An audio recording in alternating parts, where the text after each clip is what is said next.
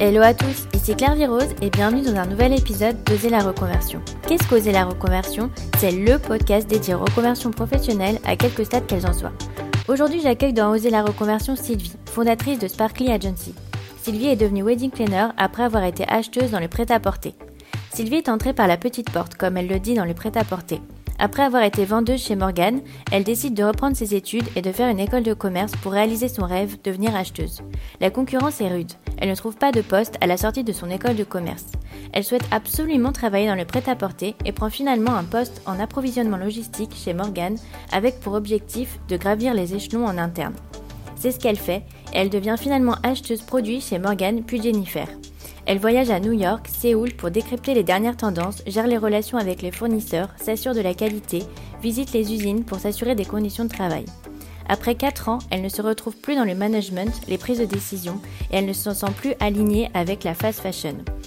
Elle décide de devenir wedding planner et de déménager à Bordeaux. Le déclic Le renouvellement de ses vœux avec son mari, une sorte de mini-mariage à l'occasion de leurs 10 ans de mariage.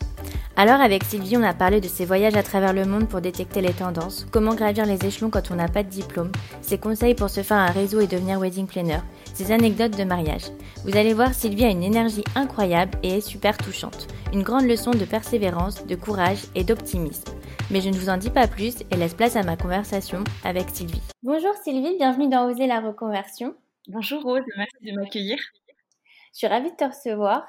Alors, est-ce que tu peux nous dire quel est ton métier actuel? Alors, actuellement, je suis wedding planner, enfin plus largement event planner à Bordeaux. Donc, en fait, j'organise des événements de tout type, mais principalement des mariages. Alors, c'est un métier qui fait rêver et euh, ton premier métier faisait aussi rêver. Est-ce que tu peux nous en parler un petit peu plus? Alors oui, j'ai effectivement la chance de mettre des, paillettes euh, dans les yeux des euh, dans les yeux des filles surtout. alors mon premier métier était euh, un métier dans le prêt-à-porter, donc j'étais enfin mon dernier poste dans le milieu du prêt-à-porter était chef de produit. Donc en gros un chef de produit c'est vraiment j'avais la casquette marketing, donc avec l'analyse et le suivi, l'analyse de mes ventes, le suivi des ventes et la partie achat pour tout ce qui allait être sourcing, fournisseur, la gestion d'un budget, être garante de, ma marge et de la qualité des, des produits commandés, avec saupoudrer tout ça d'une d'une grosse veille en termes de style pour se tenir informé des tendances, des, des, dernières, des dernières sorties, voilà, de, tout ça.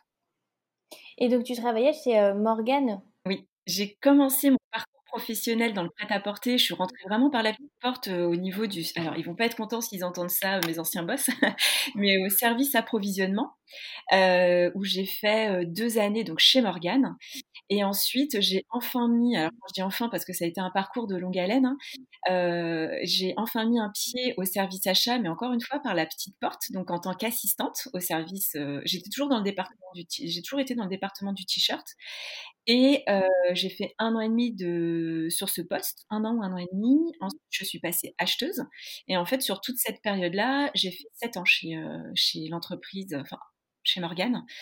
Et ensuite, j'ai terminé mon parcours dans le domaine du prêt-à-porter chez Jennifer, donc fast fashion jeune fille. Et sur les trois dernières années, où c'est là où j'ai vraiment pu avoir ma casquette de sur des missions plus globales de chef de produit acheteuse. Alors, c'est un métier où tu as pas mal voyagé. Est-ce que tu peux nous en parler un peu plus? Oui, alors j'avoue que ça c'est la grande chance, euh, c'est la grande chance euh, de ces métiers. C'est euh, donc sur la première partie quand j'étais acheteuse, j'avais surtout des, des, voyages liés au sourcing et au développement produit. C'est-à-dire qu'une fois que la styliste dessine les croquis, que la collection a été validée par par la, par, la direction artistique et que euh, et qu'on lance euh, du coup les on appelait ça des dossiers techniques. Il y avait toujours une partie donc une première partie sourcing et après il y avait une partie voyage pour découvrir les prototypes aller euh, aller rencontrer les, les fabricants visiter aussi les usines et, et, avoir aussi une grosse une grosse session de négo sur place c'est toujours plus simple de négocier de négocier de checker la qualité sur place plutôt qu'à distance donc ces voyages sourcing ils étaient principalement faits en Asie, donc à Shanghai. donc avec avec Morgan, c'était plutôt axé Shanghai et après avec Jennifer, c'était plus on avait un bureau d'achat à Hong Kong. Donc c'était Hong Kong, Bangladesh. Le plus gros regret que j'ai peut-être sur ces dix années d'expérience, ça a été de ne pas pouvoir aller en Inde parce que c'est un sourcing hyper particulier pour tout ce qui va être de la, de la broderie, du fait main, de l'embellishment avec des petites perles. Tout ça, généralement, c'est fait en Inde, avec aussi des techniques de tie and dye et tout. Et c'est vrai que bah, du coup, les calendriers, les planètes se sont jamais trop alignées pour que ce soit moi qui y aille. Et dans les voyages au-delà du sourcing, euh, et ça je l'ai surtout eu sur, ma, sur, ma, sur la deuxième partie avec Jennifer, c'était les shopping. Alors ça j'avoue que c'était assez incroyable parce que bah, quand on dit qu'on part à New York une semaine pour faire du shopping, bon, voilà, c'est vrai que du coup, c'était quand même hyper chouette. Donc, je me suis retrouvée euh, une semaine à New York pour faire du shopping. Euh, une, euh, on s'est retrouvé une semaine à Tokyo, trois, quatre jours à Séoul, et puis sans parler du coup des, des shoppings européens où au moins une fois par mois, on allait à Barcelone, on allait à Londres. Ça, c'était pour, pour voir les nouvelles tendances en fait Exactement. On, définissait, alors par exemple, New York, Tokyo et Hong Kong. Euh, nous, on avait vraiment défini, par exemple, Hong Kong et euh, Tokyo, enfin Séoul, pardon, Séoul et Tokyo, comme vraiment les, euh, les précurseurs en termes de tendance, en termes de matière, en termes de coupe, en termes de style, même de lifestyle. Et du coup, c'était important pour nous d'aller voir ce qui s'y passait bah, pour s'inspirer et puis pour pouvoir l'adapter à nos à notre cliente et, euh, du coup pouvoir euh, toujours être en mesure de lui proposer bah, des, produits dans l'air du temps adaptés à la, adaptés à la demande. Donc ça c'était vraiment la partie la plus, euh, plus sympa mais aussi la plus touchy parce que bah, finalement on rêve toutes par exemple devant les défilés de couture de luxe des grandes maisons de couture sauf que dans la vraie vie on peut pas s'habiller comme on est sur un podium pour aller faire ses courses, pour aller en soirée. Euh. Donc du coup, le but, c'est vraiment de, s'inspirer de toute cette beauté, de tous ces détails, de toutes ces matières, et de se dire, bon, ok, dans la vraie vie, moi, comment je peux l'adapter à ma cliente pour qu'elle puisse euh, se l'approprier, en fait? Ça doit être aussi assez, euh, assez difficile parce que tu fais pas du shopping pour toi en fait, tu dois vraiment repérer les tendances, donc tu dois, ça, doit être stressant parce qu'en plus si tu te trompes et que tu prends pas les, bons trucs. Euh Alors franchement Rose, merci parce que tu as mis le point sur quelque chose mais de primordial. Moi quand j'expliquais que ben oui, et puis euh, quand j'expliquais à mes copines qui me regardaient avec des, yeux pleins d'étoiles en mode non mais tu vas faire du shopping, je leur dis oui, oui alors oh, oh, oh, j'ai pas le droit de dire que c'est pas génial parce que ça l'est, mais je, leur dis, je dis franchement les filles, j'y vais pour bosser, donc en fait il faut juste vous dire que toute la journée, euh, vous crapahutez et vous faites tous les magasins et vous écumez tous les rayons parce qu'il faut être sûr de pas être passé, euh, enfin, il faut être sûr de pas passer à côté du alors moi du coup j'étais focus, my t-shirt. Donc il faut pas passer à côté du détail il faut pas passer à côté de la matière il faut pas passer à côté du print de la dernière technique de print ou de la broderie mais tout ça, euh, c'est pas pour euh, Sylvie, quoi. Tout ça, c'est pour la cliente Morgane ou Jennifer. Donc, du coup, il faut se projeter. Mais bon, bah, on est toutes, euh, on était toutes, euh, bah, ce métier, on le fait, euh, on, le fait toutes par passion. Donc bon, bah, les fringues, c'est encore aujourd'hui une grande histoire d'amour.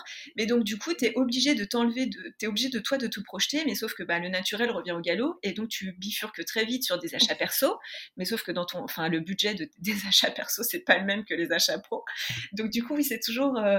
Et, donc effectivement, quand on, on se faisait toujours des des reviews quand on arrivait à l'hôtel le soir et parce qu'on partait enfin moi je partais jamais seule j'avais toujours la chance d'être accompagnée par d'autres chefs de produits d'autres familles et on avait vraiment euh, à cœur de quand on repartait d'un magasin de repartir avec des silhouettes. Donc après on se faisait des previews le soir dans la chambre d'hôtel on mettait tout par terre sur les lits et on se disait alors ok tel bas ça va avec tel haut tel haut je peux le matcher avec telle jupe tel short et du coup vraiment on essaie de se dire ok donc aujourd'hui on a on a eu telle famille de produits il nous manque ça et ça, donc demain il faut qu'on se fasse des focus.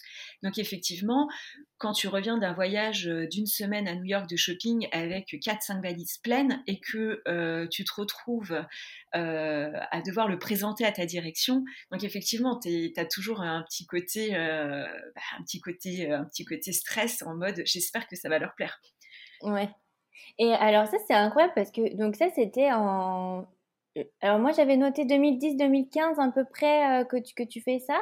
Euh, ça paraît dingue parce que Moi, je pensais que maintenant, tout se faisait sur Internet, qu'on repérait tout sur Internet et qu'on n'allait plus physiquement. Alors, il y a certaines. Après, ça, c'est vraiment les, c'est vraiment la les différentes. ça va être les différentes politiques de, de sourcing et de et de voyage style de, de des, enseignes. Mais c'est vrai que nous, à l'époque, que ce soit Jennifer ou Morgane, même si l'ère du digital était déjà très présente et très ancrée, rien ne valait, surtout dans nos métiers, rien ne vaut le toucher d'une matière pour checker le tombé, pour donc c'est vrai que même si euh, toute la veille concurrentielle, on passait bien sûr des heures euh, sur les sites, ce qui te permet aussi de te tenir informé de ce qui sort euh, dans les magasins, et sachant qu'aussi il y a des offres qui sont spécifiques, il y a certaines enseignes qui font le choix de mettre une offre spécifique sur leur e-shop, en tout cas une offre plus variée, qui est différente que celle que tu vas trouver en magasin. Mais par exemple, le, le cas concret qui me vient vraiment en tête, c'est par exemple un Top Shop tu peux passer, on passait facile, deux à trois heures dans le Top Shop de Londres parce que euh, c'est des étages, c'est euh, et, et, toute cette euh, toute cette effervescence et toute cette vie que tu vas pouvoir retrouver dans un magasin et toute cette inspiration que tu vas pouvoir mixer en, en, voyant et en découvrant tous ces produits, bah c'est vrai que sur le sur le net tu l'as, c'est un peu moins c'est un peu moins efficace on va dire. Oui, et puis aussi la clientèle. Euh, bah, c'est vrai que du coup, à Londres, je vois euh, la façon de s'habiller. Euh, ça, c'est sûr que tu t'inspires aussi et puis bah tu vois les, mais c'est vrai que c'est marrant parce que maintenant que tout se fait en, à l'ère du digital, on n'imagine pas que ça existe encore. Euh. Alors très honnêtement, je pense qu'au-delà de ça, euh, au-delà de ça, maintenant avec toute la problématique euh, du, du Covid, je pense qu'effectivement ils ont dû se réadapter. Alors ça fait longtemps que j'ai pas eu les filles en ligne, mais c'est vrai que oui, pour pour mes anciennes collègues qui sont encore qui sont encore en poste chez Jennifer, je pense que oui, tout a dû être revu et réadapté parce que bah tu peux plus faire de voyage pour aller négocier tes prix, tu peux plus faire de voyage sourcing pour sourcer tes matières et tu peux plus faire de voyage tu peux plus faire de voyage dédié au shopping et à la recherche de et à la recherche de tendances donc voilà. Par contre, toute la partie effectivement qui était dédiée au digital, c'était plus pour la partie les tendances qui, elles, étaient définies par les stylistes. En fait, les stylistes en amont, elles travaillaient euh, sur des plateformes de style, euh, sur des plateformes de style, euh, enfin grâce à des outils qui étaient disponibles sur les plateformes de style, et de là, elles allaient définir les trois quatre thèmes principaux de la collection. Et par rapport à ces trois quatre thèmes, elles définissaient bah, les matières, les techniques et tout ça. Et nous, avec ces outils-là, on allait du coup faire du shopping. Ah oui, d'accord. Tu avais déjà un peu une idée en tête de ce que tu devais trouver, quoi. Toujours. On, avait, on partait toujours avec des, des thèmes précis. Par contre, on nous demandait toujours de garder un esprit ouvert parce que si les filles, euh, si, la direction artistique avait décidé de mettre l'accent, euh, je te dis, euh, alors je reprends un exemple que j'avais, enfin un exemple qui était, alors nous on avait un thème qui était récurrent tous les étés chez Jennifer, qui était le Total White c'était vraiment tout cet esprit Coachella, tout cet esprit festival où voilà des petits tops avec du macramé, de la dentelle. Et voilà, donc on avait ce thème-là en tête. Mais par contre, euh, le but, c'était pas de rester focalisé sur ces quatre thèmes-là. Il fallait vraiment qu'on reste euh, open mind pour, euh, ok, si on identifiait qu'il y avait des, produits ou des, ou des, techniques qui revenaient très souvent, bon bah là, on la prenait et on se disait, bah après, ça va être à la styliste ou à, l'acheteuse avec le fournisseur de trouver une idée pour l'adapter nous à notre thème. Mais du coup, on, on essayait de l'intégrer. Donc c'était toujours, oui, très important de partir avec une feuille de route qui était les thèmes définis par le style, mais de garder l'esprit ouvert pour euh, du coup dénicher les, euh, les, petits, les, petits, les petits plus qui allaient faire la différence. Comment ça se passe euh, l'ambiance On imagine que c'est assez difficile quand même, parce que c'est un, milieu de femmes, ça peut être assez tirer dans les pattes. Comment, ça se passe du coup?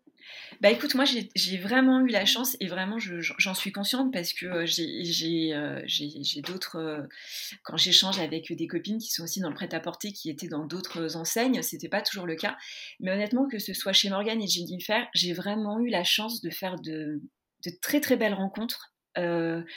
tant professionnelles qu'humaines, enfin et, et, personnelles. Et alors oui, je vais pas te le cacher, c'est vrai que c'est un, milieu de filles, donc c'est vrai qu'il y a des fois, enfin moi, enfin, il y a des fois, on a juste envie de leur dire, enfin, en, soi, il n'y a rien de grave. Hein. On est juste en train de développer des coloris, on est juste en train de développer des matières. Donc, si on a un peu de retard, oui, c'est chiant, mais c'est pas si grave que ça. On travaille pas sur la recherche d'un vaccin contre le cancer, par exemple. il y a plein de fois où je leur disais, oui, c'est chiant, mais en soi, c'est pas si grave que ça. Donc, on va trouver des solutions, mais juste on se pose et on prend le temps de faire un step en arrière. Et, Mais c'est vrai que oui, ça peut faire peur vu de l'extérieur, mais je pense que c'est comme dans tous les métiers, quand tu as la chance de, d'intégrer des enseignes qui, qui, ont des personnes avec des, des, valeurs humaines, avec des valeurs de partage et d'échange, ben c'est ça se passe bien. Et moi, honnêtement, j'ai toujours eu à j'ai toujours eu à j'ai toujours mis un point d'honneur à. Pour moi, enfin, le, relationnel est très très important. Et donc, quand effectivement, je me sentais un peu trop resserrée dans un étau, que je m'y retrouvais pas, bah, c'était important pour moi de mettre les choses à plat et de voir pourquoi ça n'allait pas et comment on pouvait faire pour faire que ça que ça roule quoi et que chacun y, trouve son compte. Et bah écoute, euh, avec tout ça, bah franchement, j'ai toujours eu la chance d'évoluer dans un milieu assez euh, assez serein parce que même si on avait énormément de stress et énormément de pression, parce que la pression, tu te la mets toi parce que tu as à cœur de bien faire ton travail, et euh, bah, indirectement, euh, les managers ont tous une façon différente de, gérer les équipes. Voilà, certains managers où tu sens clairement ils te mettent une pression et c'est pas caché, et il y en a d'autres, et ben, tu, aimes tellement ton manager et tu veux tellement euh, bah, lui rendre la tâche facile parce que quand toi tu fais bien ton boulot, bah, lui, du coup, un step au-dessus, c'est facile, plus facile que bah, du coup, euh, euh, ça a toujours été fait en tout cas de manière assez, euh, assez bienveillante et efficace de mon côté. Donc j'ai jamais eu ce sentiment de oh mon dieu, je fais partie de, alors pardon pour le terme, d'un panier plein de serpents ou entouré que de bitches. Non, pas du tout. C'est toujours, voilà. Après, je dis pas que c'est tout beau tout rose. Hein, et puis bah, les personnes avec qui tu as moins d'affinité, bah tu, tu leur souhaites aucun mal et tu vas pas les embêter. Et puis bah on sait que ça reste cordial et pro et puis c'est tout. Mmh. Et alors, tu dis que, que euh, tu es entré par la petite porte, donc toi, tu as, gravi les échelons en interne, tu n'avais pas de formation en fait de, de, stylisme ou... Non, pas du tout. Alors, quel conseil tu donnerais voilà, pour euh, des gens qui ont envie de se former eux-mêmes, de, de, voilà, qui n'ont pas forcément les moyens de reprendre des études et qui ont envie de, de monter comme ça? Qu'est-ce que tu penses que, qui a fait que toi, ça a marché et quels conseils tu pourrais, tu pourrais donner? Alors moi je pense que ce qui a vraiment marché et euh, avec du recul et avec du coup les retours que j'ai eus de, mes, de mes managers, c'est que moi je m'en souviendrai toujours quand j'ai fait mon premier entretien chez... Euh, alors moi ce qui m'a... Si on reprend le, déroulé logique, c'est que moi ce qui m'a donné envie de, faire partie des achats euh, d'une enseigne, c'est que pendant mes études, j'avais un contrat de 20 heures d'ailleurs chez Morgane, euh, en parallèle de mes études, et j'ai adoré. J'ai adoré être sur le terrain, j'ai adoré faire du merch, j'ai adoré euh, le contact avec la clientèle. Mais euh, pour moi, c'était tellement frustrant d'avoir, de pas avoir les bonnes tailles, de pas avoir la bonne couleur de t-shirt, de pas avoir les bons détails. Et je me disais, c'est horrible, hein, mais je me disais, mais putain, mais qu'est-ce qu'il fout au siège? C'est pas ça on a besoin. ça a été. Mais du coup, c'est vrai que cette expérience, à l'époque, j'étais, je faisais un cursus de langue à la, à la fac. Je savais pas trop vers quoi m'orienter. Je m'étais dit, allez, la fac, euh, ça me prend pas trop d'heures dans la semaine, c'est pas mal. Mais du coup, je, ne savais pas trop où aller. Et du coup, c'est vrai que le fait de d'avoir cette expérience en magasin, ça m'a vraiment, euh, ça m'a vraiment ouvert un métier passion. Donc il a fallu que je mette les choses à plat en me disant bon bah ok, je veux pas faire d'école de commerce, j'avais déjà 21 ans, j'étais euh, j'étais autonome financièrement et il enfin j'avais pas envie de, replonger dans un cursus scolaire. Et euh, du coup je me, suis dit bon bah j'ai fait un bilan de compétences avec un organisme qui m'a dit bon bah en gros aujourd'hui vous savez faire euh, voilà toutes les choses que vous savez faire. Voilà le métier pour lesquels vous êtes fait. Et donc il y avait clairement acheteuse et chef de produits dedans. Donc ça c'était cool. Et il me disait bah voilà ce que vous avez besoin d'apprendre à faire et donc, dans l'idéal, donc soit ça, soit c'est formations type école de commerce, euh, soit c'est des formations diplômantes. Bon, alors, du coup, j'ai pris la formation diplômante, euh, qui me, du coup, c'était dans un institut qui s'appelait IFOCOP. Donc, on avait que des intervenants pro, donc, qui nous formaient au marketing, aux achats, à la compta, euh, plein de choses diverses et variées. Et donc, pour valider cette formation, il me fallait donc 4 mois en institut et 4 mois période de stage. Donc en fait, c'est là où je me suis heurtée à, cette première euh, réalité du marché, du monde du travail, surtout dans le prêt-à-porter. C'est que bah, moi, avec ma, petite expérience euh, de vendeuse à temps partiel, c'était pas suffisant pour intégrer, pour, euh, pour intégrer un service achat, même en tant que stagiaire. Donc du coup, je me suis dit, ok, donc il y a un moment, il fallait que je passe sur un plan B parce que le plan A, clairement, j'avais aucun retour. Et donc la chance que j'ai eue, c'est que bah, je me suis dit, ok pour ouvrir le champ des possibles, mais par contre, je reste dans le milieu du prêt-à-porter. Et donc à l'époque, j'ai eu la chance d'intégrer le site Fashion Job, qui était, du, qui était et qui aujourd'hui reste le seul site dédié au monde du prêt-à-porter, mode luxe et beauté. Et à l'époque, donc en 2004, euh, quand j'ai eu la chance d'intégrer euh, Fashion Job, euh, c'était au, c'était aux prémices, c'était vraiment le, tout début. Et donc Jean-Philippe, le créateur, le fondateur, cherchait quelqu'un en stage pour quatre mois, et puis si ça se passait bien, du coup, prolongé sur, une, sur un CDI.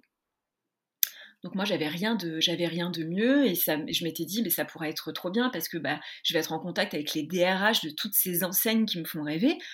Donc bon, voilà. Donc je suis arrivée chez Fashion Job et c'est de là où j'ai vu bah voilà, enfin tu as accès à toutes les offres d'emploi, à tous les CV et honnêtement euh, sur une annonce d'assistante euh, chef de produit ou d'assistante achat, dans l'heure, il y avait minimum 120 candidatures. Dans les 120 candidatures, il y avait au moins une dizaine d'entretiens à faire. Et sur les 10 entretiens, bah, il y avait forcément euh, une personne à recruter. Donc là, moi, je me suis dit, et c'était que des profils d'école de commerce, d'école de stylisme. Et là, je me suis dit, bon, euh, clairement, moi, avec ma petite formation diplômante d'IFOCOP, je vais pas faire le, je vais pas faire le poids. Donc en fait, au bout d'un an et demi d'expérience chez eux, je me suis dit, bon, il faut que je reprenne mon projet à bras le corps. Et donc là, je me suis dit, j'ai vu en fait les, offres, les, les offres d'emploi qui étaient le moins plébiscitées et les offres d'emploi, en fait, quand tu aimes euh, le produit, tu détestes les chiffres. Donc du coup, quand je dis que je suis rentrée par la petite porte, c'est que j'ai identifié les postes euh, qui pouvaient m'apprendre un maximum en termes de gestion, en termes de, en termes de gestion de points de vente, en termes de vente, de suivi de vente et autres. Et c'était le métier de gestionnaire approvisionnement. Et donc du coup, de cette logique-là, j'ai postulé sur ces postes-là, mais bon, j'avais aucune expérience. J'ai eu, de la chance de décrocher euh, à l'époque deux entretiens. Et euh, donc, ben, je leur ai dit, moi, mon but, c'est de, devenir acheteuse, mais aujourd'hui, j'ai pas les bagages pour. Donc, ce que je veux, c'est apprendre. Je veux apprendre comment on, comment vit une collection en magasin, comment, pourquoi on envoie tel produit, pourquoi on n'envoie pas tel produit. Voilà, euh, étudier la rotation de stock, la gestion de la gestion de stock. Et une fois que bah, j'aurai tout ça d'acquis, bah, mon but c'est de passer aux achats. Et donc j'avais mon responsable à pro qui me dit donc en fait vous vous venez en entretien pour un poste de gestion à et vous me dites que vous voulez aller aux achats. Je dis oui mais parce que je vous explique mon parcours, mon cheminement. Et du coup bah, j'ai eu la chance à l'époque, j'ai eu la chance à l'époque d'avoir quelqu'un qui était sensible à, cette démarche. Et il m'a dit bah ok bah on y va, on, on, y va. Et donc je suis arrivée au service à chez Morgane. Et donc, du coup, c'était, assez chouette parce que ben, ça m'a permis de retourner 3-4 euh, ans après euh, mon expérience terrain chez eux, bah, du coup, d'intégrer le siège euh, de cette enseigne. Donc, en fait, pour répondre à ta question peut-être de manière plus, plus précise, je pense qu'il faut pas se fermer de porte et il n'y a pas de petit ou de il a pas de, petit boulot ou de mauvais boulot, il y a juste des expériences à faire et à prendre. Il n'y a pas de bon choix, il n'y a pas de mauvais choix. Moi, à l'époque, c'est ce qui m'a permis euh, de mettre un pied euh, dans, le, dans une enseigne et je le regrette pas parce que par la suite, ça a été que, que une force, ça a été vraiment une énorme force d'avoir cette vision euh, très chiffres et très gestion. Moi, j'étais un ovni aux appros parce que aux appros, euh, on a tous des, enfin, on, parlait de références, on parlait par exemple, je sais pas, le E7 Toto. Alors ça, c'était un best-seller. Euh, pour moi, c'était pas euh, E7 Toto. Pour moi, le E7 Toto, c'était le t-shirt coton en colure colvée. Voilà. Et du coup, j'étais un ovni parce que moi, je parlais produit quand les autres parlaient références. Et donc, et, du coup, ça, alors, ça a été une force, mais du coup, cette vision produit que moi j'adorais, mêlée à cette vision chiffre, ça m'a appris énormément. Et quand je suis arrivée du coup sur le poste d'assistante achat, bah alors effectivement, euh, j'avais, euh, je crois que j'avais 28 ans, donc je me retrouvais avec euh, des, collègues assistantes qui elles sortaient d'école, mais moi c'était fun, il n'y avait aucun souci avec ça. Et au contraire, du coup, on s'apportait l'une l'autre parce que bah, moi j'avais toute cette vision, toute cette vision gestion et appro qui pour laquelle j'avais du coup une, une finalité produit en magasin, tandis que bah, les filles, elles avaient moins euh, la vision euh, à 360. Quoi. Et alors, euh, ma question c'est, tu sais, quand tu fais des, quand tu fais des fois des, un peu des un boulot qui est proche de ce que celui que tu veux faire, mais des fois on a le, le danger de rester bloqué finalement dans le tu, tu vois euh, Oui, bon. euh, alors, parce que bah, des fois, tu prends un job et puis tu te dis, bon, bah, je prends ça par exemple pour, euh, pour euh, faire rentrer dans, le, dans l'entreprise ou pour payer un peu un prêt. Et puis bah, ensuite, je sais pas, tu te retrouves avec tous tes engagements. En fait, tu es bloqué et puis c'est pas ce que tu voulais faire au début et tu sais pas comment tu es bloqué dans, dans ce job. Comment tu as fait, toi, pour arriver à arriver à destination, en fait? Alors moi, j'avoue que à chaque fois, euh, sur le coup, j'avais pas trop euh, fait le, rapport de cause à effet. Alors moi, je suis maman de, deux enfants, aujourd'hui qui sont grands, mais en fait, je me rends compte qu'à chaque fois euh, que j'ai eu la chance, que j'ai vécu une maternité et que j'ai eu du temps pour moi pour réfléchir, parce qu'en fait, je pense que tu as très bien dit, Rose, c'est que quand tu prends un boulot en te disant, alors tu as en optique, tu prends ce boulot, mais alors tu sais que c'est pas le boulot de ta vie, mais que tu vas apprendre et que le moment venu, tu vas partir. Mais sauf que le moment venu, quand tu as la tête dans le guidon, mm. euh, tu le vois pas arriver. Et puis, bah, on a tous un rythme de vie, surtout, sur différents métiers, hyper prenant. Donc, les semaines, elles passent à une vitesse, tu as l'impression que c'est des journées. Enfin, les mois, tu as l'impression que c'est des semaines. Et en fait, tu te retrouves à la fin de l'année en te disant, ah bah, finalement, je suis encore là. Bon, bah ok. Et en fait, moi, je me suis rendu compte que, ben, tu vois, par exemple, quand j'ai pris la décision de quitter Fashion Job, c'est quand je suis revenue de mon congé maternité de ma première, de, ma de, mon premier enfant. Donc, j'ai eu l'IA. Et quand je suis rentrée, euh, je me suis dit, bon, je suis très bien chez Fashion Job, c'est hyper confort, je gagnais bien ma vie. Euh, avec mon boss, ça se passait bien. Et puis surtout, j'avais cette satisfaction de faire partie d'une petite entreprise en devenir qui faisait que de grandir. Sauf que, bah, à un moment, je me suis dit, c'est pas ça que je veux faire dans la vraie vie. C'est pas ça que je veux. Et quand je suis, quand je suis rentrée de mon congé maternité, je me suis dit, bon, bah là, maintenant, Sylvie, euh, en gros, euh, t'arrêtes, quoi. C'est bon, t'as pris ce que t'avais à apprendre. Et maintenant, t'essayes de faire autre chose. Et la chance que j'ai eue, c'est qu'effectivement, bah, en, six mois, euh, entre le moment où je suis rentrée de mon congé mat et, euh, le, moment où j'ai envoyé mes CV, bah, en six mois, euh, je partais.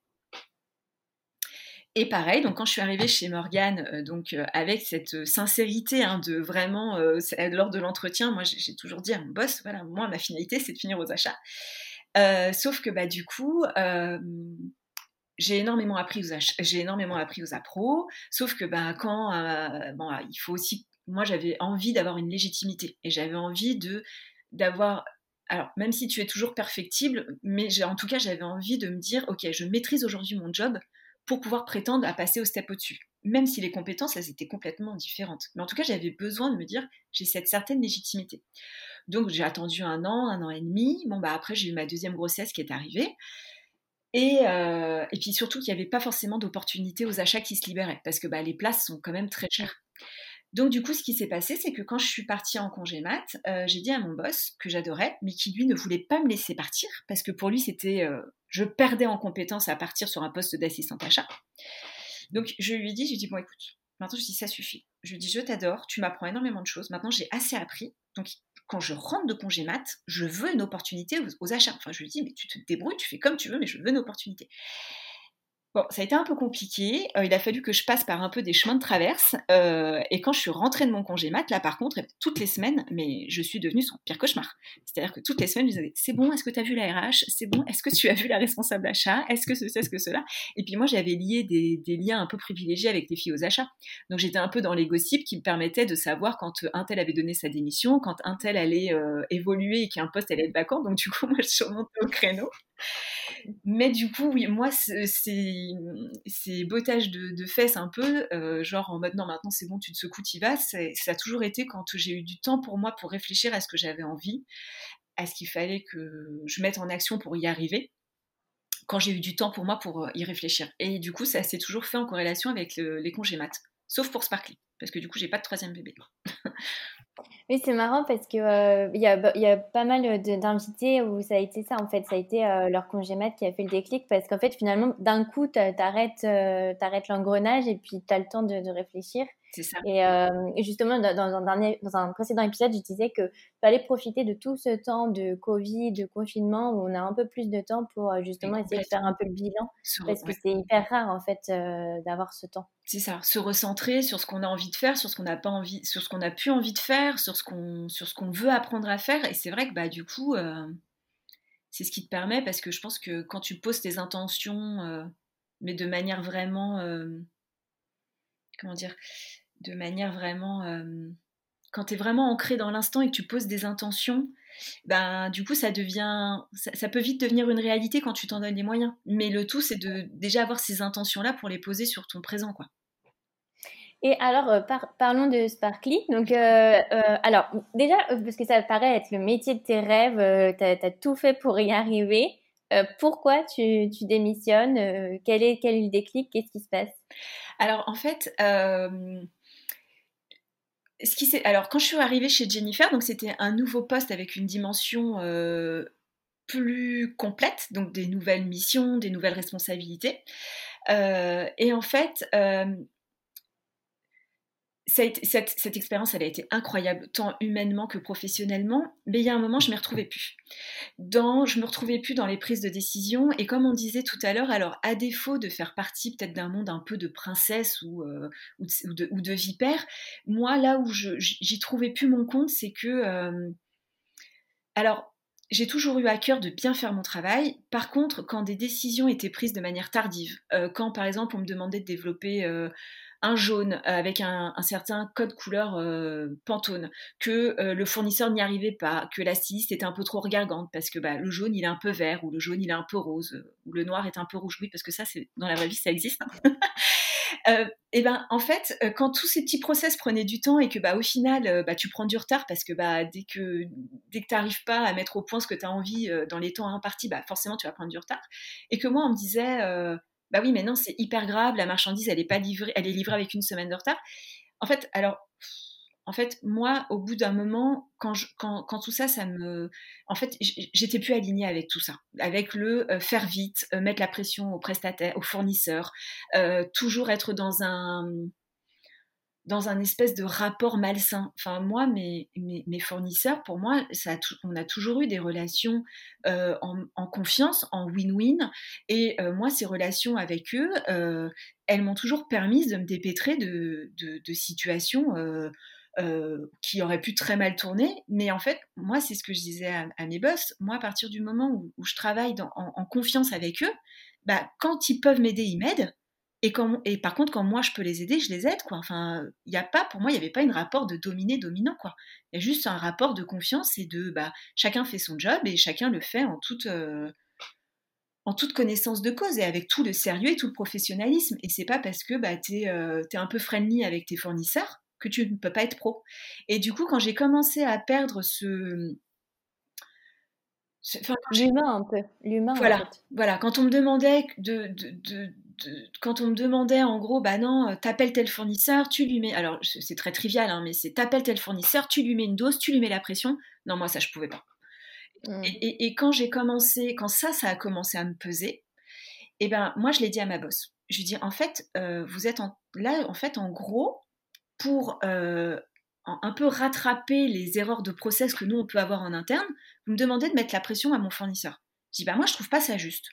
Donc en fait, on va trouver un compromis. Mais, euh, mais non, je trouve pas ça juste que lui doive absorber soit des pénalités de retard parce que nous, on est en retard à cause de nous, ou autre. Et c'est là où je me suis dit, en fait, je suis plus hyper alignée avec tout ça. Je suis plus alignée avec, euh, avec le tout très vite, euh, toujours plus, regorger de marchandises dans les magasins.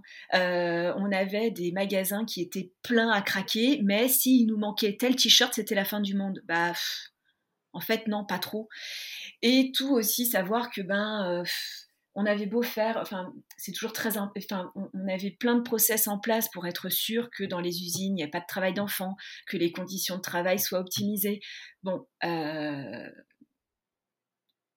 la limite dans, la, dans la réalité de tout ça, il y a quand même une limite qui fait que ben, nous, quand on va visiter les usines, les fournisseurs, ils sont, ils sont au courant. Donc s'il y a des enfants, s'il y a des choses à cacher, ils le font tu vois, tu peux pas arriver toi en tant que fournisseur, tu peux pas demander, par exemple, ça c'était une aberration, enfin, que je trouvais, tu ne pouvais pas demander, tu as des organismes hein, euh, qui sont certifiés, les Ecotex et tout ça, tu ne pouvais pas leur demander, j'ai un doute sur cette usine, j'ai un doute sur la qualité des produits que je reçois, enfin c'est pas j'ai un doute, c'est que j'ai identifié un, problème de qualité, je veux que tu ailles voir comment ça se passe sur les chaînes de prod.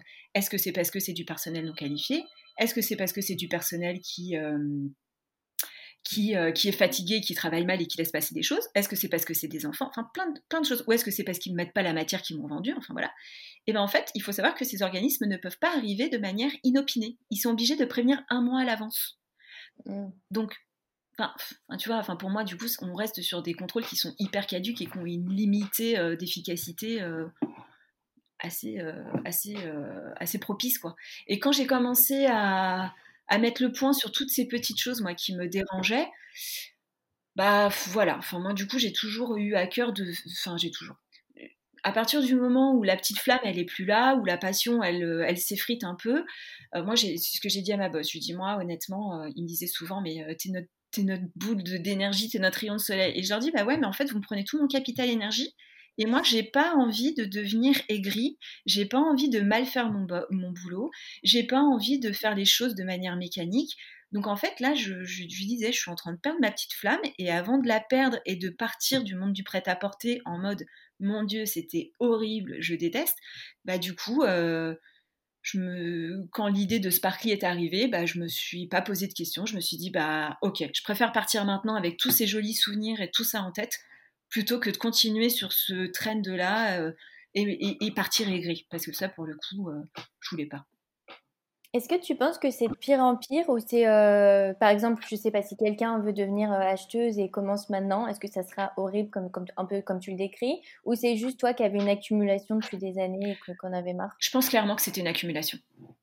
Clairement. Parce que je, en toute sincérité, Enfin, tu vois, moi, je me revois appeler mes fournisseurs en panique quand j'avais ma directrice achat qui me disait euh, Sylvie, je vois pas de rendez-vous euh, au dépôt pour la livraison du t-shirt qui cartonne, euh, appelle ton fournisseur. Mais je me posais pas de questions. Appelé mon fournisseur en direct en lui disant, en, ayant toujours des échanges très, très pro et très, très cordiaux, hein, en lui disant Mais attends, mais t'en es où? Qu'est-ce que tu fais? Pourquoi t'as pas livré? Et Ceci et cela.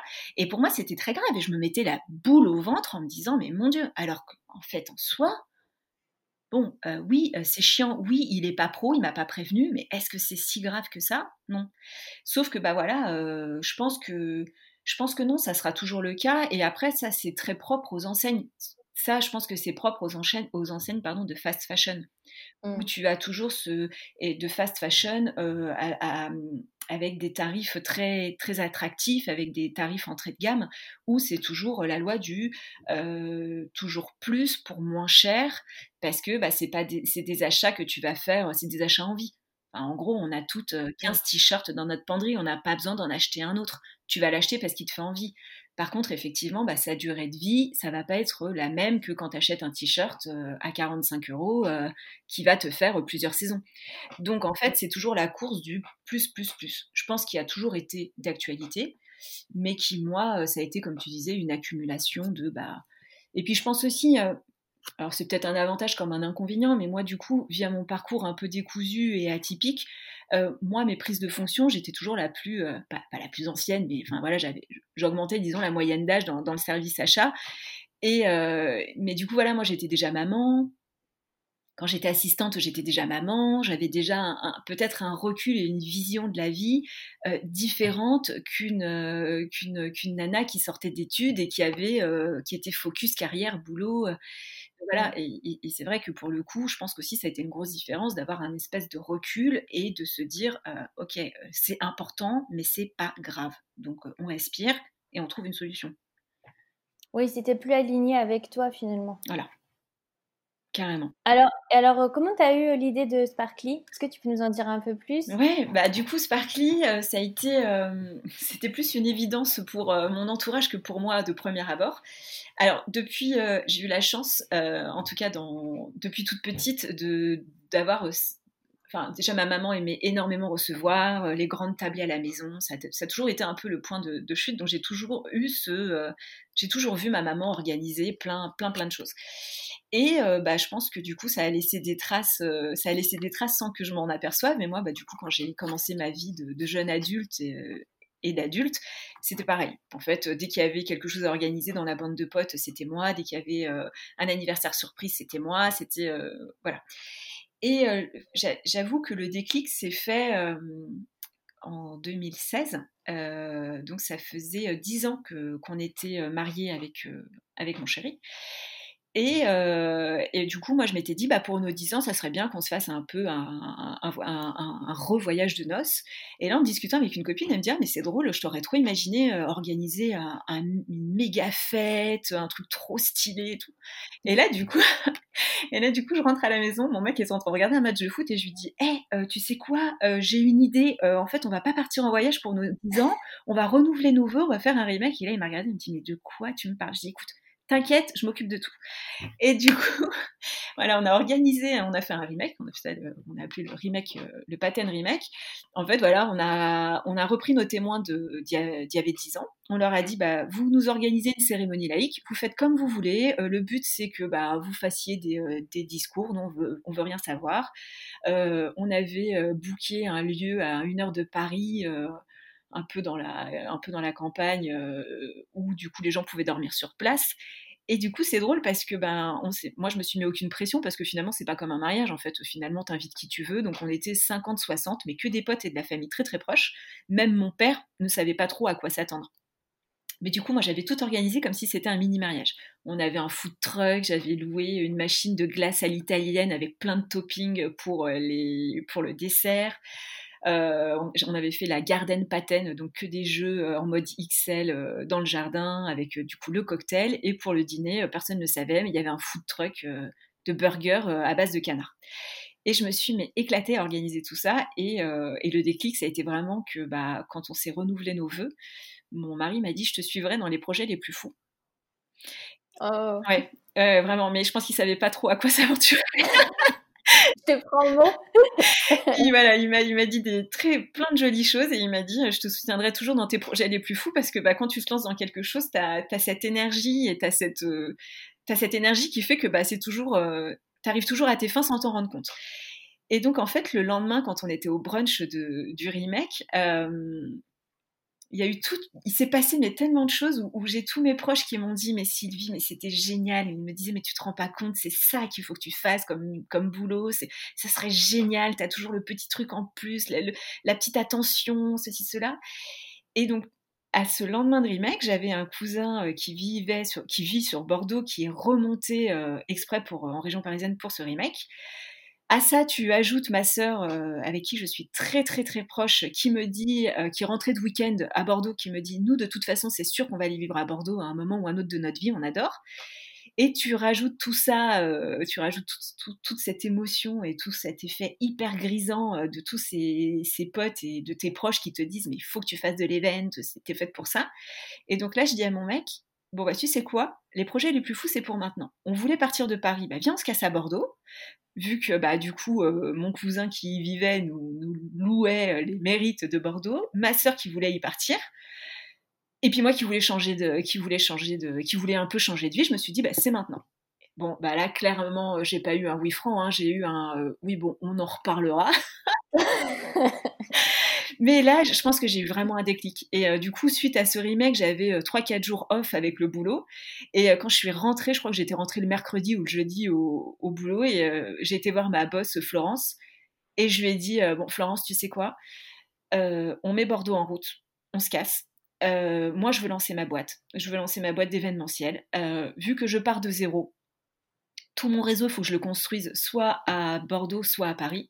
Donc, quoi qu'il arrive, en juin 2017, donc là c'était en septembre 2016, je lui dis, en quoi qu'il arrive, en juin 2017, maximum, je, je ferai plus partie de la boîte. Donc soit ça sera euh, un départ euh, à l'amiable avec une rupture conventionnelle à négocier, soit bah, une, démission, euh, une démission avec un suivi de conjoint si on part à Bordeaux. Parce que vraiment pour pour pouvoir préparer cette, nouvelle vie dans tous les sens du terme.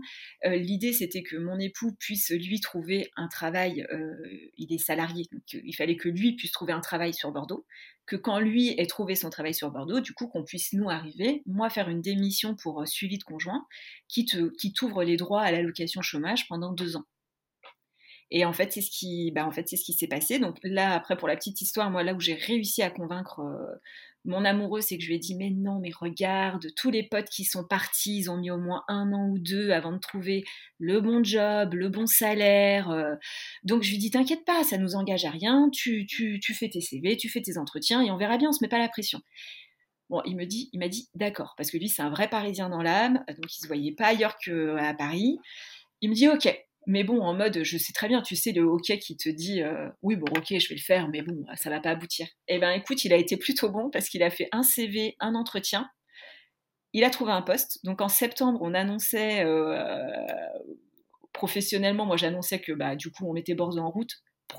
donc, euh, personnellement et familialement, on disait, bah, on met Bordeaux en route, on verra bien quand est-ce qu'on part. Et pour les fêtes de Noël, on, annonçait à tout le monde bah, que, du coup, Bordeaux, c'était pour dans six mois, quoi. Et c'est incroyable euh, comme histoire. Et t'as pas eu peur d'annoncer euh, que tu allais partir sans savoir finalement parce que... Non, parce que pour moi c'était clair. Pour moi c'était clair que je ne voulais pas, comme je te disais tout à l'heure, je voulais plus, je, je voulais plus subir et alors, pourtant, j'étais pas malheureuse, hein, c'est pas ça. Mais je sentais que je commençais à perdre cette petite flamme et cette passion. Et pour moi, c'était très important de me dire que je ne voulais pas faire partie de ces nanas qui se plaignent euh, de leur quotidien, qui sont pas contentes de leur quotidien. Et, pour moi, du coup, mon échappatoire, enfin, euh, j'ai eu un déclic quand, euh, moi j'adorais ces moments avec euh, toutes mes collègues où on était à, table et on, se racontait nos vies, des anecdotes, et, on riait. Et il y a des moments où on passait notre temps à se plaindre parce que c'était pas facile, parce que les chiffres étaient pas au rendez-vous, parce que bah il y avait des changements de décision tout le temps, parce que ceci, parce que cela. Et quand on passait plus notre temps à se plaindre qu'à échanger et à rire, et ben là, je me suis dit, mais en fait, j'ai pas envie de ça, quoi. Et, et, et j'en voyais, moi, des collègues qui subissaient un peu ça, et je me disais, mais Enfin, franchement, et puis, c'est peut-être, euh, peut-être un peu idéaliste, mais je me disais, mais il y en a tellement des nanas qui rêvent de faire ce boulot-là. J'ai pas le droit de prendre la place d'une nana qui rêve de se faire ce, faire ce boulot-là, et moi être là à me dire, ah, mais tu te rends compte, elle m'a pas validé mon LADIP, oh, j'en ai marre, le style m'a pas, m'a pas donné mon dossier technique, et j'en ai marre, la modéliste, elle me rend mes dossiers techniques en retard. Non, enfin, euh, non, j'avais pas envie. Donc pour moi, c'était clair que avant que ce soit trop, que je devienne trop aigrie par rapport à ça, il fallait que j'ai une porte de secours. Et je me suis dit, enfin ma sortie de secours. Et je me suis dit, bah, ma sortie de secours, c'est de l'annoncer, et c'est comme tout en fait. Euh, je pense que c'est comme quand on te dit de te trouver une business friend, parce qu'à partir du moment où tu donnes tes objectifs à quelqu'un à voix haute, ça devient réel et tu, tu as un espèce d'engagement, donc tu sais, tu te mets un peu plus la pression. Et là, pas pour moi, je m'étais dit, le fait de l'annoncer, je peux plus reculer. C'est annoncé, c'est fait, euh, ma boss le savait, euh, enfin voilà. Donc du coup, je vais pas te dire que j'ai pas eu peur, mais je me suis dit, allez, c'est bon, c'était ma façon à moi de vraiment m'engager dans ce projet. Et quoi qu'il arrivait, si on n'avait pas eu cette opportunité effectivement de venir sur Bordeaux, bah quoi qu'il a, bah, il y, avait de fortes chances, et c'était écrit comme ça, que je lance euh, mon agence événementielle à Paris. Parce que, oui, dans tous les cas, tu, tu, tu voulais partir. Mais ça, c'est un super conseil. Bah, moi, pour l'anecdote, euh, il y a un an, à Noël, j'ai annoncé à mes parents que j'allais lancer ma marque de mode alors que j'avais euh, rien fait. Euh, enfin, tu vois, il n'y avait rien du tout. J'ai dit l'année prochaine, je lance ma marque de mode. voilà, donc mes parents, c'était un peu arrête de rêver, redescends sur terre, t'es qui pour lancer une marque de mode? Et en fait, bah après, tu te dis, bah attends, je l'ai dit, maintenant je vais le faire parce que ton, ton ego et ta fierté, euh, tu peux plus reculer, quoi. Mais c'est vrai que c'est un super conseil, du coup, je pense, de, d'en parler, en fait. Oui, moi, je sais que ça m'a, ça, ça m'a beaucoup aidé et ça m'aide encore beaucoup. Et c'est bête, mais tu vois, tu as différentes... Euh, moi, je fonctionne beaucoup, beaucoup à l'humain, alors peut-être des fois un peu trop, mais c'est important pour moi de me sentir soutenue et c'est important pour moi de me sentir euh, épaulée. Et c'est vrai que bah, du coup, quand tu dis pas les choses, bah, les gens peuvent pas te dire c'est bien, c'est pas bien. Et c'est vrai que là, le fait de, de, de, m'engager dans cette démarche et, et, de, le rendre officiel, bah, moi, ça ça m'a énormément soutenu et porté dans ce projet parce que bah, j'avais en face, en face de moi euh, des filles qui me regardaient en mode mais mais Sylvie, mais comment tu fais? Mais c'est génial. Mais et donc, eh ben, du, du coup, c'est bête, mais de voir en elles tout cet engouement, bah, moi, ça me portait et ça me rassurait. Et, quand, et dans mes moments de doute, je me, dis, bah, je me rappelais ça. Je me rappelais que, bah, mais non, allez, il n'y a pas de raison. Euh, de toute façon, euh, ça marche, tant mieux. Ça marche pas, bah quoi, je reviens dans le salariat. C'est pas grave, il n'y a pas de. Et, surtout, je m'étais mentalisée en mode, c'est le moment. J'avais 36 ans à l'époque. Euh, je m'étais dit, c'est con, hein, mais je m'étais dit, j'ai pas envie d'arriver à 40 ans et de regarder en arrière en me disant, bah euh, je l'ai pas fait et puis bah maintenant quoi, tu as 40 ans, c'est trop tard parce que bah du coup euh, Enfin voilà, enfin moi sais pas, je m'étais mentalisé qu'à partir du moment où dans ta décennie tu avais un 4, bah du coup c'était que tu vraiment établi bien alors que pas du tout. Mais voilà, j'ai eu ce sentiment aussi un peu d'urgence en me disant si je le fais pas maintenant, bah je le ferai pas après et je préfère regarder en arrière et avoir des regrets plutôt que des remords. Euh, et donc c'est là je me suis dit allez non, je le fais maintenant, ça marche, tant mieux je fais tout pour que ça marche, mais par contre, je ne veux pas avoir de regrets. Je veux mettre, si jamais ça ne marche pas, je veux me dire que bah, c'était parce que c'était pas le bon timing, c'était pas le bon moment, ceci, cela. Pas de chance. Voilà, mais pas parce que soit j'ai mal fait les choses, soit j'aurais pu mieux faire, ou soit bah du coup euh, j'avais trop peur, je l'ai pas fait. Donc voilà, j'étais. C'est rigolo parce que c'est rigolo parce que j'ai eu la même chose. Euh, bah, moi, j'ai démissionné à 27 ans et c'était euh, les 30 ans. Il fallait qu'à 30 ans, je me disais, c'est l'âge où tu te poses un peu plus. Donc, je me disais, faut que, faut, faut que mon nouveau projet, il, est, il, soit né. Et je me disais, mais je veux pas avoir 30 ans et être encore avocate. Mais c'est marrant finalement parce que c'est, en fait, depuis le début, on parle un peu de cap et de moments de, où tu, tu fais le bilan, en fait. C'est important d'avoir ça régulièrement, je pense. Oui. Et, et alors, euh, comment tu fais pour... Euh, alors, parce que j'imagine que quand tu es wedding planner, il faut avoir pas mal de contacts, tout ce qui est prestataire et tout ça. Euh, toi, tu arrives dans une nouvelle région, euh, tu n'as pas fait de formation de wedding planner. Comment tu fais pour te faire ces contacts? Alors, la chance que j'ai eue, c'est que euh, j'ai rencontré dans mon parcours une nana géniale, Bérénice, qui, elle, lançait qui elle ouvrait son, un showroom euh, de robes de mariée sur Bordeaux. On a été mise en contact, c'est incroyable parce que elle, euh, du coup, on a été mise en contact grâce à Émilie avec qui je travaillais chez Morgane. Et donc Émilie qui était, euh, qui avait Bérénice dans son cercle de, dans son, cercle d'amis, voit passer des trucs sur Facebook comme quoi elle lance des choses sur le mariage, mais elle comprend pas trop ce que c'est. Et elle voit, moi, de mon côté, que je lance une agence d'événementiel, bon, un truc dans le mariage, elle sait pas trop ce que c'est. Et Émilie m'envoie un message en mode, écoute, je connais une nana qui est sur Bordeaux, qui veut elle aussi devenir wedding planner, est-ce que vous voulez que je vous mette en contact? Et moi, je me suis dit, ah bah mince, oui, alors oui, bien sûr que je veux qu'elle me mette en contact. Je me suis dit, bah, c'est quand même dommage de tomber sur une nana qui habite à trois rues de chez moi et qui veut faire le même métier au même stade. Bon, parce que bah, potentiellement, on, voilà, on a potentiellement les mêmes cibles et tout. Mais je me suis dit, allez, ok.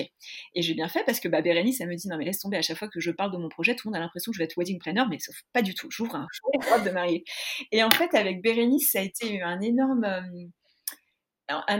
ça a été une énorme chance et opportunité parce qu'on démarrait, on, avait, était au même stade de nos, de nos business plans, de notre lancée de, business, et on avait bah, les mêmes besoins, on avait les mêmes envies et on avait les mêmes univers. Donc en fait, on s'est vraiment euh, porté l'une l'autre et euh, bah, c'est vrai que du coup, euh, j'étais, alors j'étais toute seule, certes, sur mon business parce qu'on n'est pas du tout associés ou autre, mais comme on, évoluait sur des lignes parallèles, on se portait beaucoup. Et c'est vrai que bah, dès qu'une l'une avait un doute ou un petit, un petit, un petit coup de, un petit coup de mou, bah, on était, on était toujours là pour se rebooster, se remotiver, pour faire des projets, pour avancer.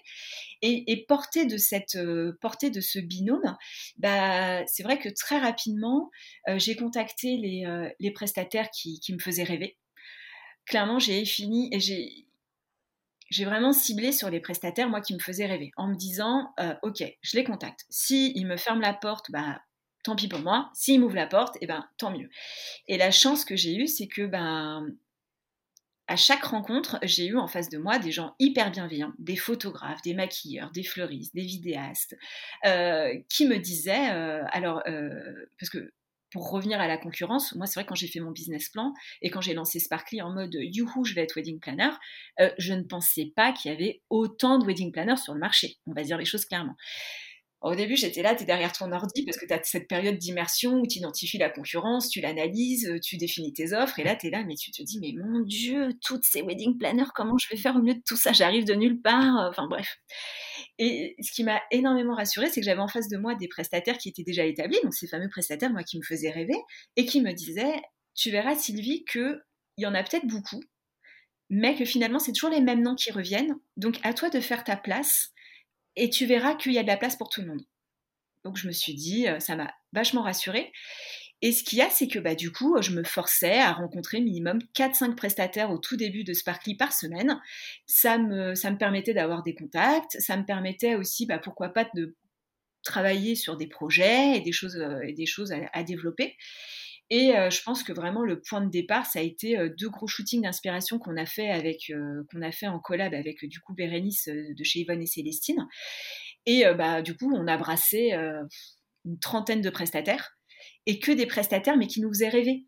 Donc en fait, la chance qu'on a eue, c'est que quand on a sorti ces projets, eh ben, nous qui arrivions un peu de nulle part, on avait des noms associés à des prestataires déjà établis bordelais avec une, une, belle renommée. Et donc, bah, du coup, ça nous a, euh, bah, permis d'arriver un peu en mode, euh, parce que c'est comme tout, hein, c'est de la reco, hein, comme tu disais, c'est du bouche à oreille. Donc tel, tel photographe qui va voir que son copain photographe a travaillé avec Sparkly et euh, et Célestine, bah, va se dire, bon, bah, c'est qu'elles sont bien. Donc du coup, quand toi tu le contactes, vu qu'il sait que tu as déjà travaillé avec quelqu'un qui connaît, bah, lui, il est déjà rassuré. Et en fait, c'est comme ça que... Juste euh, pour, pour les auditeurs, excuse-moi de te couper, ah euh, pour les auditeurs, un shooting d'inspiration, en fait, c'est euh, un peu un faux mariage. donc, vous contactez tous les prestataires et pour après pouvoir se faire un peu un book, poster sur Instagram et avoir des photos. Te créer du contenu.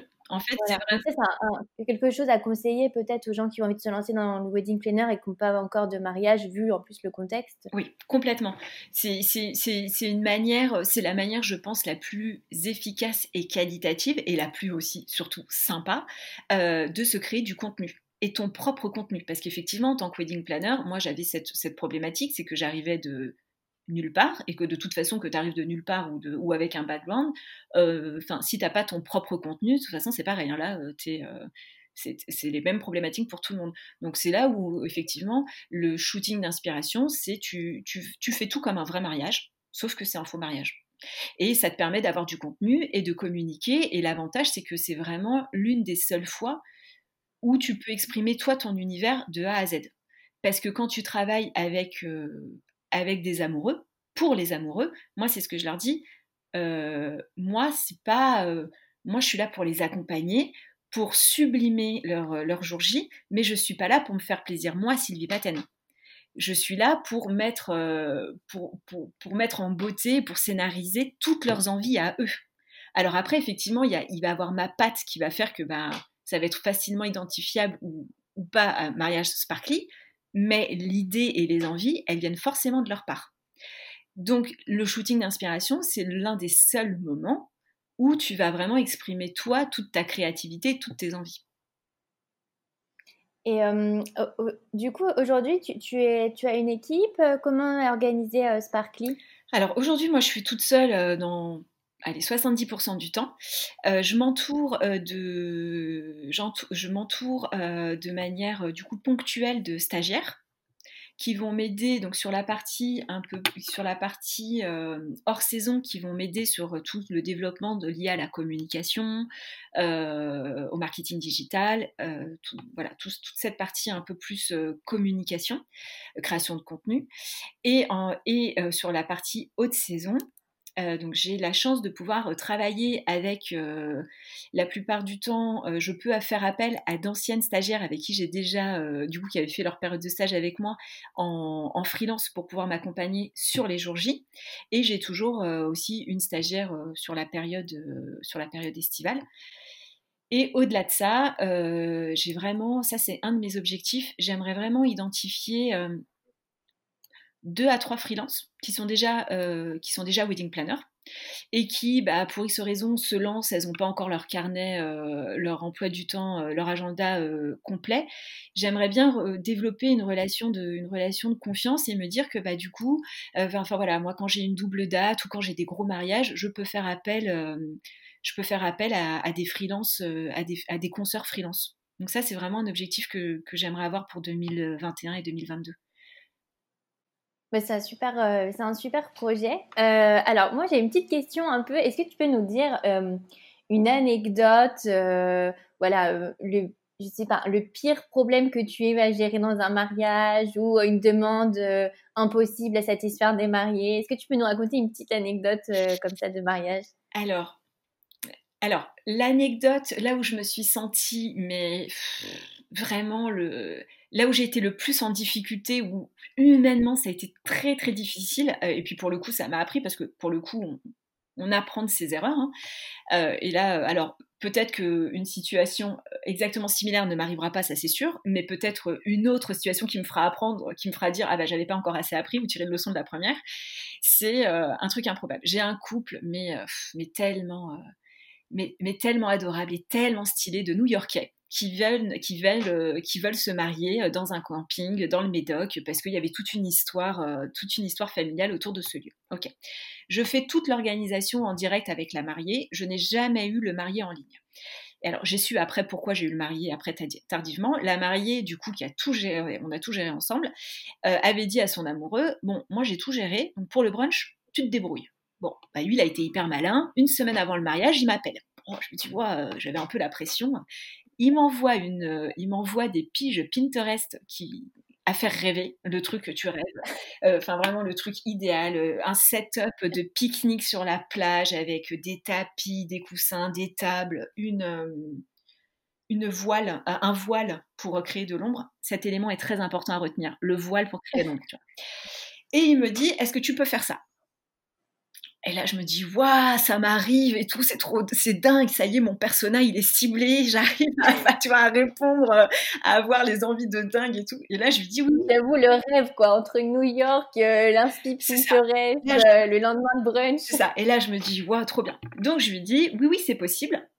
Sauf que du coup, je le budgétise parce que ça faisait pas partie de ma, ça faisait pas partie de ma, de ma prestation de, base qui était convenue avec la mariée. Donc je le budgétise et erreur fatale, je lui dis bon bah voilà pour tel budget, moi je m'occupe de tout en autonomie avec du coup de l'aide, euh, de l'aide de prestat extérieur.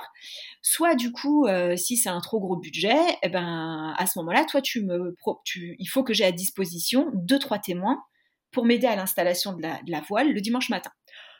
Erreur plus jamais je ne fais ça. C'est-à-dire que maintenant, je leur dis, pour tel projet, moi en autonomie Sparkly, je gère tout de A à Z et c'est tel budget. Vous voulez très bien, vous voulez pas, bah tant pis, c'est par quelqu'un d'autre. Bon bah forcément, hein, il m'a dit, non mais t'embête pas, moi je te mets des témoins à dispo pour t'aider le lendemain sur la plage, ok. Sauf que tout le monde s'est couché à 4 heures du mat. Ils étaient tous, les témoins ne se sont jamais pointés. Donc il a fallu qu'on installe, euh, j'étais toute seule avec Megan pour installer le setup. La chance que j'ai eue, c'est que du coup on était à Soulac, euh, donc en fait, euh, en fait la plage, en fait t'arrives de la plage comme ça, t'es en hauteur, et après t'as un chemin qui descend, mais t'as un chemin à l'arrache, quoi, dans le sable. Donc t'imagines pour 60 personnes, descendre un setup, les tapis, les coussins, les tables basses, tout le truc. La chance que j'ai eue, il y a eu un Baywatch. Non mais lui, il est arrivé, mais d'un rêve, quoi. En plus, il était beau. il est arrivé, c'est en contre-jour, il me dit, est-ce qu'on peut vous aider? Et là, on lui dit, bah ouais, en fait, on descend tout ça sur la plage, et là, il arrive avec son pick-up blanc, euh, il met tout à l'arrière, il descend les trucs. Bon, ça, c'était génial. Par contre, il y avait cette fameuse voile d'ombrage à installer. C'était des poteaux de bambou qui faisaient plus de 3 euh, mètres de haut il y en avait quatre et il fallait les tirer en même temps pour mettre la voile. Sauf que du coup, bah, nous, on était deux. Les témoins se sont jamais pointés. Et il y avait un vent de fou. Le marié, j'arrêtais pas de lui envoyer des WhatsApp en mode il y a personne qui est venu m'aider, je vais pas pouvoir installer les ondes d'ombrage, euh, il, fait, hyper chaud, euh, attention, Et je voyais en plus, tu sais, cette frustration sur WhatsApp où tu vois les deux petits traits et les deux petits traits bleus. Mais il me répondait pas. Et clairement, ça m'a, ça m'a saoulé. Je me suis dit, mais vraiment, il me prend pour une conne en fait je, et ben en fait, un quart d'heure avant le rendez-vous que tout le monde devait arriver, donc le setup était installé. Là, il y a les fameux témoins qui arrivent, mais en mode gueule de bois, ils étaient au bout de leur vie, ils avaient mal à la tête avec les lunettes de soleil. Ils comprenaient pas ce que je leur disais. Je leur disais, mais les gars, c'est pas maintenant en fait. Je dis, ça veut dire que là, il va falloir qu'on installe la toile devant tout le monde. Donc comment on fait? Et là, quand le marié est arrivé, mais il m'a mis une dose en mode non mais je suis pas contente du tout, c'est pas du tout ce qui était prévu, mais là dans toi dans ces cas-là, tu peux pas lui dire mais c'est toi qui n'as pas rempli ta part du contrat parce que en fait à cet instant T, il faut que tu trouves une solution et c'est tout, tu vois, t'es pas en mode je vais régler mes comptes. Donc du coup, je lui dis bon, écoute, il y a deux solutions. Soit au lieu de au lieu de faire le au lieu de bruncher sur la plage, vous allez bruncher directement dans le resto qui venait les servir. Ils avaient des zones d'ombre, une terrasse, mais ils n'étaient pas sur la plage, ils étaient en hauteur soit bah, les personnes qui devaient m'aider, elles vont m'aider maintenant, mais par contre, eh ben, il faut que bah, il va y avoir de la manute devant vos invités. Et là, il me dit, bah, ok pour la manute devant les invités. Et là où j'ai clairement, euh, j'avais clairement mauvaise, un des témoins, parce qu'en plus tout était en anglais, hein, parce qu'il ne parlait pas français, un des témoins qui dit non, mais c'est n'importe quoi, euh, genre elle, a pas, pas pu l'installer la toile. J'ai rien dit, j'ai pris sur moi, j'ai rien dit. Quand est venu le moment d'installer cette toile, au lieu d'être quatre, ils étaient trois par bambou. Donc ils étaient douze à tirer pour installer le truc tellement il y avait du vent. Donc moi j'ai rien dit. La mariée qui était mais juste adorable a très bien vu que j'étais euh, j'étais pas tu vois j'étais pas au mieux de au mieux de au mieux de ma forme. Surtout que pour elle c'était une surprise. Donc elle quand elle est arrivée et qu'elle a vu tout ce setup, mais elle en avait les larmes aux yeux. Elle, me dit mais Sylvie mais comment t'as fait? Comment c'est possible? Et en face d'elle elle avait son mari qui était mais en mode non mais c'est n'importe quoi, ça va pas du tout. Donc elle, elle était hyper désolée, mais bon, enfin. Et donc du coup, une fois qu'ils ont tout installé, euh, je leur ai dit bon bah profitez-en bien. Du coup, le service va commencer et euh, et le marié, du coup, je lui ai dit bon bah c'est bon, euh, t'es Enfin, je lui dis c'est bon, ça te convient. Il me dit ok, merci. Il s'excuse pas rien du tout. Hein et la mariée du coup qui, voyait et puis elle me connaissait hein, ça faisait un an qu'on partageait euh, et heureusement pour moi j'avais des lunettes de soleil où on voyait pas mes yeux et en fait elle m'a demandé un peu trop souvent si ça allait ou pas.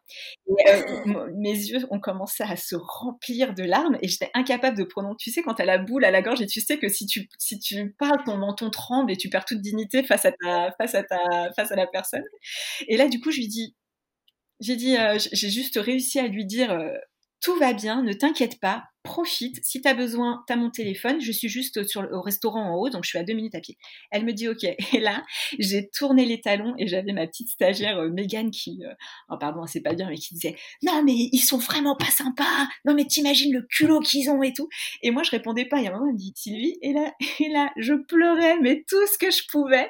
Et je lui dis Écoute, Megan, il faut que je pleure pendant cinq minutes parce que je suis tellement en colère de cette situation face à cette injustice il faut que ça sorte. Et puis bah après bah le marié euh, le marié il s'est pas excusé mais il a admis qu'il avait eu tort et que en gros voilà c'était aussi un peu de sa faute si euh, ça s'était pas passé comme il fallait. Donc ouais ça ça a été euh, le moment où j'ai trouvé que c'était mais le plus bah, je me suis un peu sentie comme une merde en fait. Et là, je me suis dit, en fait, ils, ils ont l'impression que je suis un larbin. Mais en fait, non, je suis pas leur larbin. Euh, moi, je suis là pour assurer une prestation et, ma prestation, je l'ai assurée du mieux que je pouvais. Et, voilà, et c'est cette, euh, c'est cette relation de moi, je suis le client et toi, tu es le larbin qui fait ce que je te demande. Je l'ai eu qu'une fois en deux ans et demi de, en deux ans et demi, et j'espère que je l'aurai plus jamais. Mais c'est vrai que ça a été hyper compliqué. Après, je pense, enfin, moi, je sais que j'ai eu des histoires aussi similaires. Euh, tu sais, par exemple, tu organises un shooting avec des amis, finalement, bah, elle est malade à ce moment-là. Euh, et euh, je pense que, enfin, moi, moi, ce que j'ai appris aussi, enfin, ce que j'ai appris, c'est que pour les autres, et même y compris pour le marié, ce n'est pas aussi important que pour toi, parce que c'est pas c'est pas leur job. Donc, en fait, il faut pas vraiment compter sur les autres euh, faut faire toi ton truc professionnel, même si en fait c'est plus cher. Et, en fait, voilà, tu fais ton truc, toi tu sais que ça va être réglé parce que tu es avec d'autres gens qui sont professionnels. Et en fait, au final, à essayer de tout arranger ou même de, voilà, là finalement c'était pour baisser le budget, lui faire plaisir. Euh, bah finalement euh, ça se passe mal parce que bah lui en fait il se rend pas compte et moi j'ai appris la même chose cette année je pense que dans tous les métiers un peu où bah, il y a de l'humain, euh, faut compter que sur soi et puis faire le truc hyper pro et pas essayer d'être arrangeant en fait. Eh ben, euh, je suis entièrement d'accord. Euh, arrêtez d'essayer de, d'être arrangeante et de, d'arrondir les angles. Moi, pareil, j'ai, appris que si, euh, et, ça a été vraiment une, et, ça m'a conforté aussi et ça m'a aidé après pour plus aussi assumer mes prix, assumer mes, assumer mes, mes tarifs et mes, et mes services en mode, ok, bah, je suis peut-être plus cher qu'une autre, qu'une autre consoeur mais euh, si ça vous convient pas, il n'y a pas de souci, c'est que ben, vous pouvez travailler avec quelqu'un d'autre. Par contre, si on travaille ensemble, c'est sur tel tarif, parce que moi, j'ai à cœur d'avoir un nombre de mariés limité, j'ai à cœur de faire un, suivi personnalisé. Donc, euh, donc si ces tarifs-là ne vous conviennent pas, c'est fine pour moi, mais je les baisse pas. En plus, je pense, euh, dans tout, dans tout ce type de métier relationnel, c'est super important que ça se passe bien euh, parce que bah déjà, bon, toi, euh, pour ta santé mentale, mais en plus, après, euh, si ça se passe mal, les gens peuvent vite te faire une réputation. Donc finalement, ça sert à rien de se forcer, je pense, parce que si ça se passe mal, après, c'est pas bon. Et puis ça se sent. Ça se sent.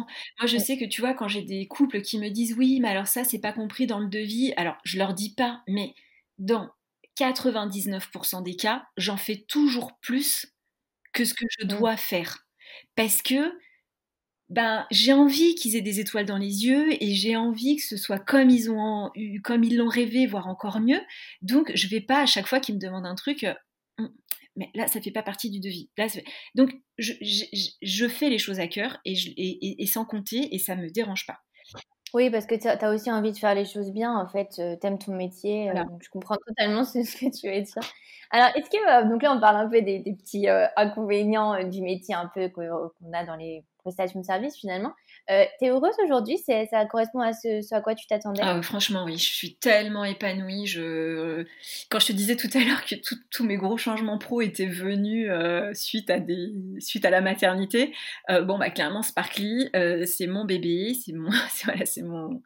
Mon troisième, mon troisième bébé. Non, je suis hyper contente parce que j'ai la chance d'évoluer dans un avec des du coup, même si j'ai pas d'équipe à moi, euh, moi mes prestataires, c'est ce que je leur dis, euh, les prestataires avec qui je travaille. Enfin, moi j'ai vraiment à cœur de, que la team du mariage, ben, ça soit une vraie équipe, quoi. Que qu'on fédère, qu'on soit tous ensemble. Et, c'est vrai que j'adore à chaque fois qu'on me dit, euh, à chaque fois que je travaille sur un mariage avec toi, j'ai l'impression de faire partie de la team, c'est génial, on est vraiment. et, et donc, du coup, le fait de travailler avec des, des personnes déjà pleines de talent pour qui j'ai beaucoup d'admiration, que ce soit des photographes, des vidéastes, des fleuristes, enfin, moi, ça, ça m'épate. Euh. Alors, moi, quand je vais chiner sur Pinterest et que j'envoie mon mood board à, des fleuristes et que là, tu les as au téléphone et qu'elles te disent oui, alors moi, j'ai pensé à ça, à ça, je dis oui, d'accord, je fais ça, je fais ça.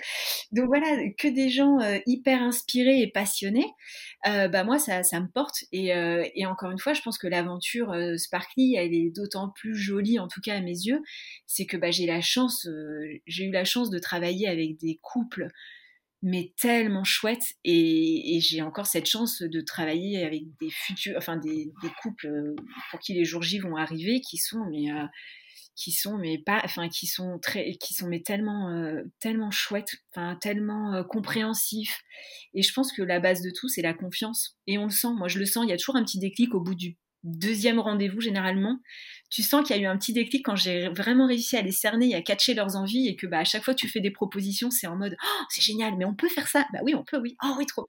Et là, tu sens que tu gagnes leur confiance et c'est génial, c'est hyper grisant de travailler comme ça. Donc oui, aujourd'hui, je suis hyper heureuse, surtout que bah Enfin voilà, malgré le Covid, là j'ai pris le temps. On se disait que c'est important de prendre du temps pour soi. J'ai assisté à, à, à une, euh, ah, comment on appelle ça déjà? Un workshop avec, euh, avec Aline de The Bee Boost euh, qui, qui, fait des, des formations euh, et qui. Ah oui, bah, je l'ai reçu dans le, dans le podcast. Ah bah génial ah bah, Tu vois, bah, j'ai eu la chance de faire le, son, son workshop sur faire le bilan 2020 et préparer 21. Et honnêtement, c'est génial parce que bah, j'ai pris le temps, grâce à ça, j'ai pris le temps de faire mon bilan.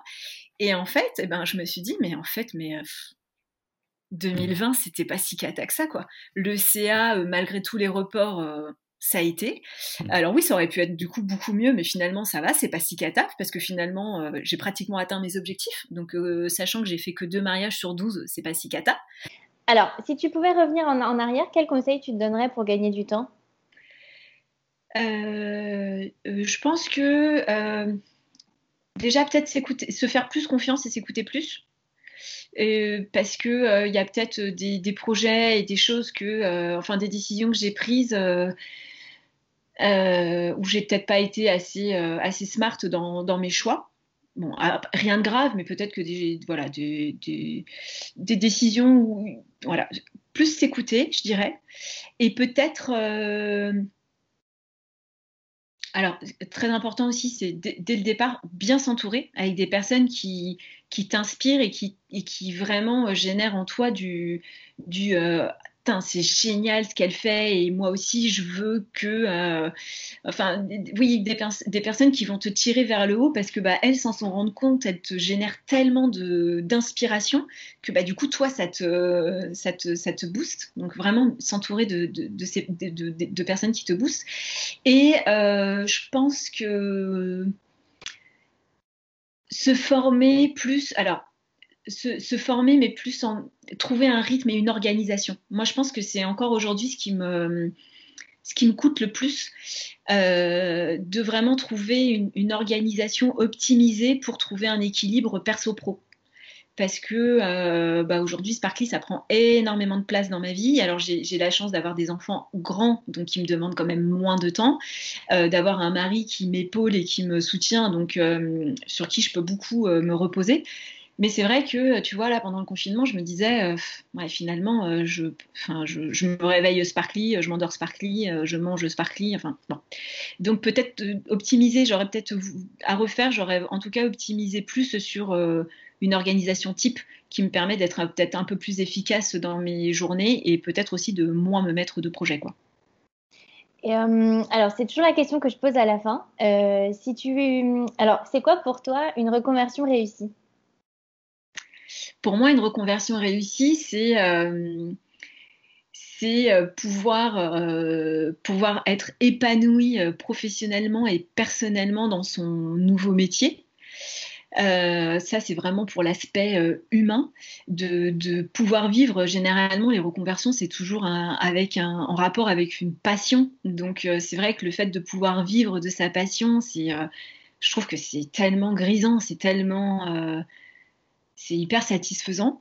Et, d'un autre côté, je me rends compte que c'est pas euh, c'est pas le cas de tout le monde et euh, en, échangeant j'ai eu l'occasion de, de, participer à une formation euh, donnée par des wedding planners à des wedding planners en devenir. Et il y a pas mal de fois la question qui est revenue mais à partir de quand tu as réussi à te payer? Et c'est vrai que par rapport, bah, par rapport à la sécurité financière que j'avais avec le Pôle emploi et le lancement, Enfin, moi, dès le départ, dès que j'ai lancé Sparkly, j'ai toujours réussi à me dégager un, à me dégager un salaire. Alors oui, ça aurait toujours pu être mieux, mais en tout cas, un salaire qui me permettait de, de, vivre, de vivre correctement. Et, je pense que euh, c'est ça aussi une reconversion réussie parce que faut pas oublier que même si ça reste un métier passion, c'est quand même un business. Et c'est peut-être là, euh, des fois, ce qui peut, euh, ce qui peut ce qui peut entacher la, démarche. C'est-à-dire qu'avant d'être... Euh, on est avant tout des entrepreneurs, on est avant tout des, des, business women qui doivent du coup vivre de ce métier. Alors oui, c'est un métier passion, mais c'est un métier qui doit aussi nous permettre de vivre. Et ça, il ne faut pas qu'on l'oublie. Il faut pas. Euh, je trouve que la casquette d'entrepreneuriat, bah, c'est pas inné parce que finalement, tu as une passion, tu la développes, tu la lances, mais à côté de, à côté de ça, il faut que tu aies une, vraie âme d'entrepreneur. Et euh, pour moi, une, voilà, une, reconversion, euh, une reconversion réussie, c'est quand tu arrives à vivre de ta, de ta passion avec la casquette d'entrepreneur euh, et de, et de, voilà, et de, concrétiser, de concrétiser tout ça de manière personnelle et professionnelle et financière. Bah, merci beaucoup euh, Sylvie, franchement j'étais ravie de faire euh, ta connaissance. Ah, bah, moi aussi, franchement plaisir partagé, c'était euh, vraiment très très chouette cet échange. Et je, mettrai tous les liens voilà, pour ton site, ton Instagram, si jamais il y a des, auditeurs qui veulent se marier avec toi. Ah, bah, avec grand plaisir, merci, merci beaucoup. beaucoup. Et voilà, fini pour aujourd'hui. Merci d'avoir passé tout ce temps avec moi. Si vous avez aimé l'épisode, n'hésitez pas à vous abonner et à en parler autour de vous pour aider vos proches à oser la reconversion. Si vous voulez prolonger la discussion, rejoignez le groupe privé Facebook du podcast, je vous mets le lien dans les notes de l'épisode. Ensuite, si vous cherchez toutes les notes avec les références, allez dans le détail du podcast. Si vous souhaitez me contacter ou me poser vos questions, je serai ravie d'y répondre sur Instagram ou sur YouTube sous le pseudo Claire Virose.